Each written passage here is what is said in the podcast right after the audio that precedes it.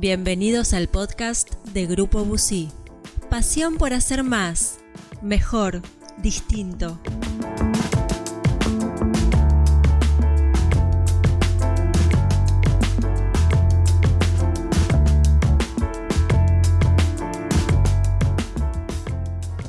Las épocas turbulentas son especiales para pensar. Los vaivenes que sacuden nuestro status quo son fuerzas propicias para la reflexión y el análisis postergados. Como estamos nuevamente en un momento de incertidumbre y cielos amenazantes, los invito a pensar. Aprovechando también este fin de semana largo que nos da también un tempo propicio para el pensar. Hoy en particular vamos a pensar en las relaciones de nuestras empresas con sus públicos de interés. Cuando digo empresas, digo organizaciones en general. Cuando digo públicos de interés, me refiero a todos aquellos colectivos que nuestras empresas valoran y consideran importantes y hasta vitales para poder funcionar. Clientes, empleados, proveedores, son los tres que aparecerán casi seguro en nuestras mentes al hacer el ejercicio de pensar en quienes son nuestros públicos de interés, y probablemente en ese orden. Los clientes porque son nuestro norte, nuestra razón de ser, nuestro objetivo. Los colaboradores o proveedores internos porque son quienes hacen funcionar la maquinaria de la empresa los que juegan el partido día a día y finalmente los proveedores externos, porque son quienes nos aportan los bienes y servicios para poder entrar a la cancha cada fecha y jugar el campeonato. Voy a enfocarme en esta ocasión en dos públicos de interés de la empresa, clientes y proveedores, clientes tanto externos como internos. Todas las empresas, sin excepción, tienen en claro, de manera más o menos consciente, lo que desean lograr de sus clientes. Básicamente relaciones de largo plazo, bien constituidas, con vínculos sólidos y resistentes que permitan una convivencia extendida en el tiempo y resistente además a los agresivos embates competitivos. Quieren que sus clientes se casen con ellas, convencidos que son la mejor opción, entre las muchas existentes y que además, como reza la liturgia religiosa, sea para toda la vida, asumiendo un compromiso de fidelidad y de permanencia tanto en la salud como en la enfermedad, en la riqueza como en la pobreza, y así hasta que la muerte los separe. De todas formas, sea porque la carne es débil, porque la pasión efímera, porque la atención disminuye con el tiempo o porque la vida es larga y está llena de circunstancias, la mayoría de las empresas tienen departamentos de retención o de fidelización de clientes, que intentarán en todo momento que la convicción del cónyuge decaiga y migre a intenciones divorcistas, evitar la fatal decisión, o por lo menos diferirla, sosteniendo la relación, por lo menos en lo formal, aunque los cimientos de la misma se encuentren erosionados irremediablemente. Las empresas seducen a sus clientes, contraen una relación más o menos comprometida y trabajan duramente por sostenerla o por lo menos evitar que se disuelva. Y en cada etapa, la empresa propone, siguiendo con la analogía matrimonial, amor eterno.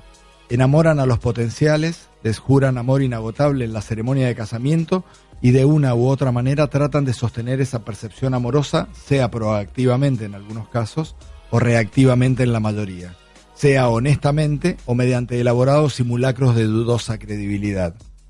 Los clientes deben sentir que hay algo legítimo entre ellos y las empresas con las que establecen vínculos, mucho más si se trata de servicios, porque el vínculo no posee elementos tangibles que aporten valor a la relación. Esto es válido para todas las empresas, pero cuando se compra un celular, por ejemplo, es posible que parte del amor lo genere el aparato adquirido, y eso disminuya la pretensión del cliente hacia la empresa. No la elimina, pero por lo menos se reparte. En el caso de los servicios, en buena parte de la relación, cuando el cliente no está usando el servicio, la relación con la empresa depende de otros factores inmateriales.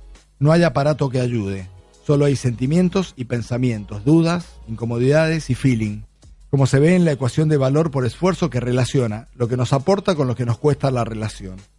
Esta fórmula pone en el numerador lo que nos aporta, productos, servicios, anexos a estos productos y el feeling, es esa sensación de que hay algo más allá del intercambio.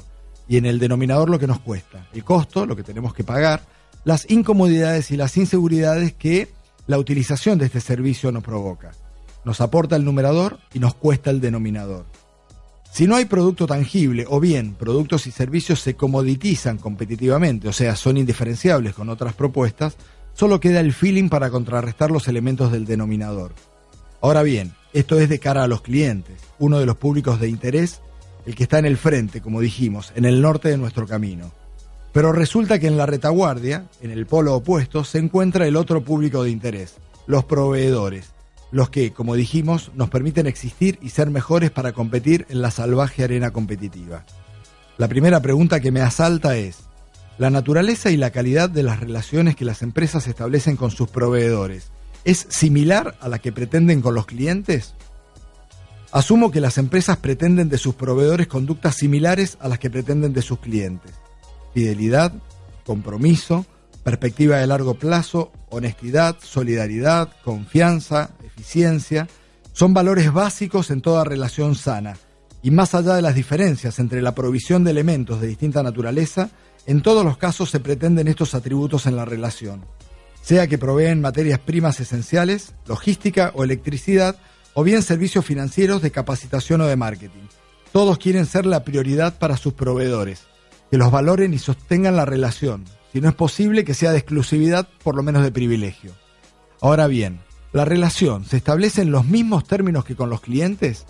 En honor a la ecuanimidad, a la honestidad y a la justicia debería ser así, pero no siempre lo es. La relación con los proveedores no suele ser matrimonial, sino de carácter extramatrimonial es una relación muchas veces diferente.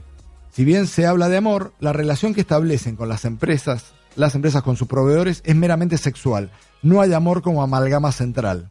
Puede haberlo, pero no es la base del vínculo. La empresa necesita lo que el proveedor brinda, establece un frágil contrato por la provisión del bien de acuerdo a una tarifa o salario, según sea el caso. Me das lo que necesito, te peleo más o menos el precio, te pago y listo. El cliente puede cancelar, interrumpir, dilatar o cambiar las condiciones del contrato sin previo aviso. Además, puede ser polígamo. No le gusta la poligamia en el proveedor, pero no duda él mismo en tener varios proveedores en simultáneo, para que ninguno se crea único e indispensable y a partir de allí exija derechos que no quieren reconocer que tienen. El cliente puede, el proveedor no. Valores culturales que, como en el caso del matrimonio, por suerte están cambiando. Si el aclamado y venerado don Juan hubiera sido una mujer, Juana no sería llamada doña. Seguramente sería destinataria de descalificantes miradas inquisidoras y su historia se contaría en burdeles, como un relato pecaminoso y lujurioso que mejor hubiera sido mantener en secreto. Para don Juan, orgullo y admiración. Para Juana, vergüenza y destierro. Con los proveedores suele pasar algo similar. Las empresas pueden cambiar de proveedor sin miramientos, ni preámbulos, aunque tengan una larga y sana relación de años pueden cambiar de pareja y ni siquiera avisarle al anterior con quien han tenido un vínculo de años que la cosa terminó, y mucho menos dar explicaciones. Eso mismo que odian que les hagan los clientes a ellas, lo hacen a sus proveedores. Es apenas sexo, no amor, y además no del bueno, es en el que gozan ambos a la par. La empresa puede despedir sin miramientos a quien se le antoje cuando se le antoje, pero si un empleado se va a la competencia se siente traicionada y habla de infidelidad, a ellos se los trata de desagradecidos y mercenarios, y a la competencia de desleales por robarle los empleados, como si fueran una propiedad, la misma que se tira por la borda cuando una gota de mar salpica la cubierta y asusta al capitán. Como proveedor de empresas, alguna vez los clientes discontinuaron por alguna razón la relación que manteníamos, y la mayoría de las veces ni nos avisaron, simplemente cambiaron, se fueron con otros, sin más, dejaron de llamarnos. Pero si nosotros, en plena relación, hubiéramos decidido cambiar de cliente por la razón que fuera, haciendo uso de la libertad de elección que unos y otros tenemos, de seguro seríamos desterrados de por vida, aunque se lo hubiéramos comunicado pertinente y oportunamente como es debido. Nos cabe el desafío de ser coherentes e íntegros. No podemos pretender del otro lo que no somos con ellos, con unos y con otros. Un proveedor externo o interno es tan valioso como un cliente y se le debe similar calidad de tratamiento. Cada uno a esta altura de la reflexión hará su propio análisis introspectivo, sacará sus propias conclusiones y actuará en consecuencia con mayor o menor coherencia. Cada uno sabrá lo que tiene o quiere hacer, pero haga lo que haga, deberá hacerse cargo de las consecuencias de sus actos. No se puede exigir del otro lo que no se da, no se puede consumir lo que no se produce, ni cosechar lo que no se siembra. En estos momentos tormentosos, si no antes, es cuando hay que aprovechar para analizar y pensar las relaciones y la calidad de los vínculos que tenemos con nuestros públicos de interés, porque se tornan vitales.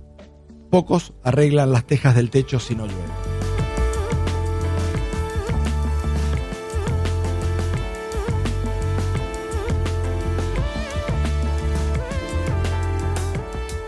Gracias por escuchar. Esto fue Grupo Busí Podcast.